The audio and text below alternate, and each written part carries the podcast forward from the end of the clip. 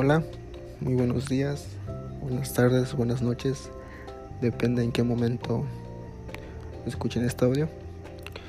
Me presento, mi nombre es Abraham González Aguilar. Por ahora estoy cursando la carrera de Derecho en la Universidad de Golfo de México, Campus Acayucan.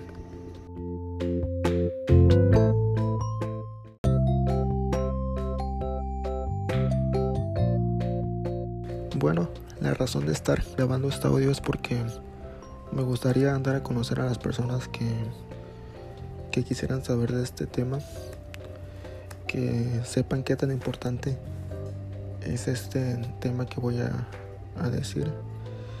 Me gustaría que lo escucharan.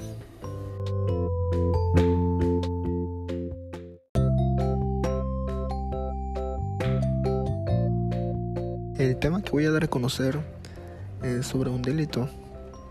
Se llama el delito de falsificación de documentos. Sabemos que el delito de falsificación de documentos es muy común hoy en día. Se dan muchos casos.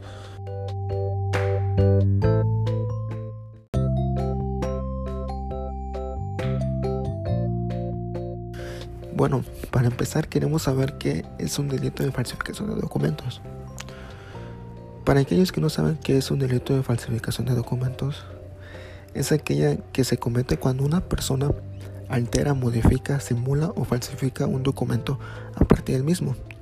Es decir, el culpable puede convertir un documento en falso, adulterando uno de sus componentes o crear un documento nuevo a partir del falso.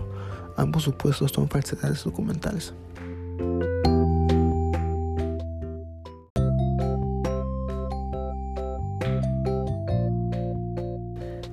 Los ejemplos comunes de falsificación de documentos incluyen 1.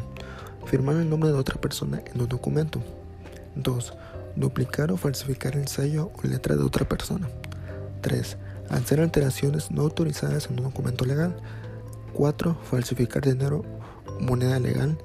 Y por último, 5. Presentar un cheque falso o alterado u otro documento financiero.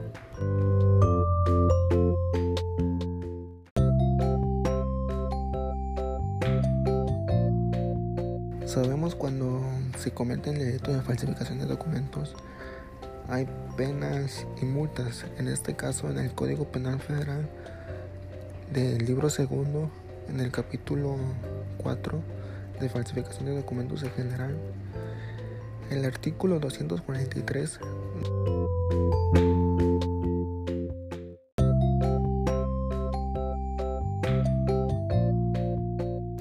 nos dice que el delito de falsificación se castigará tratándose de documentos públicos con prisión de 4 a 8 años, de 200 a 360 días de multa.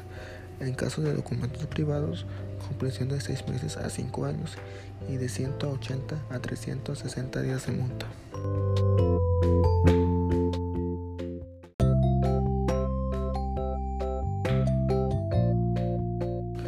Y bueno, para que el delito de falsificación de documentos sea sancionable como tal, se necesita que concurran los requisitos siguientes.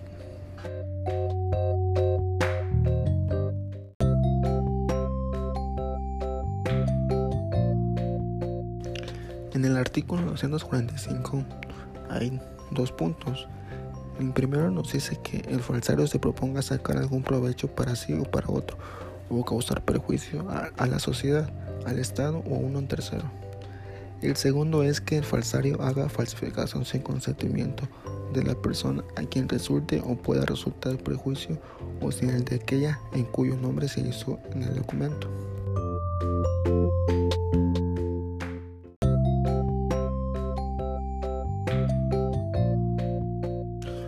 Bueno, ya para concluir, eh, en México se ha legislado la penalidad en falsificación de documentos como un delito contra la fe pública que protege esencialmente el derecho a la verdad, basada en la premisa que este delito lesiona la verdad y en consecuencia al altera la confianza que sobre ellos debe tenerse en las distintas relaciones que genera el tráfico de los mismos.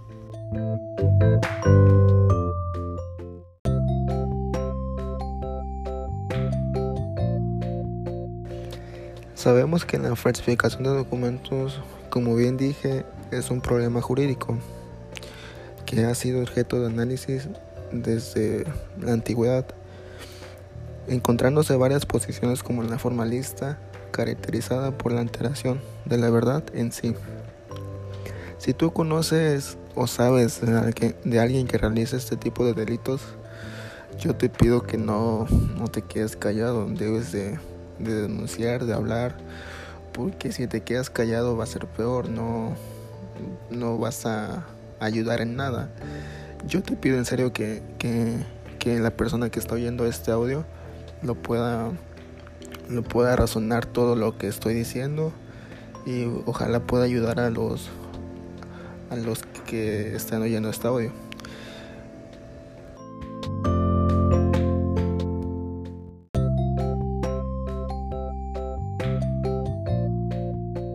Bueno, de mi parte ha sido todo. Espero que la información que dije sobre un delito que es muy importante para nosotros les sirva de algo en la vida más adelante si conocen de este tipo. Como dije, no, no se queden callados, denuncien. Y bueno, muchas gracias por su atención que me han brindado. Espero que esta información les pueda servir de algo. Muchas gracias.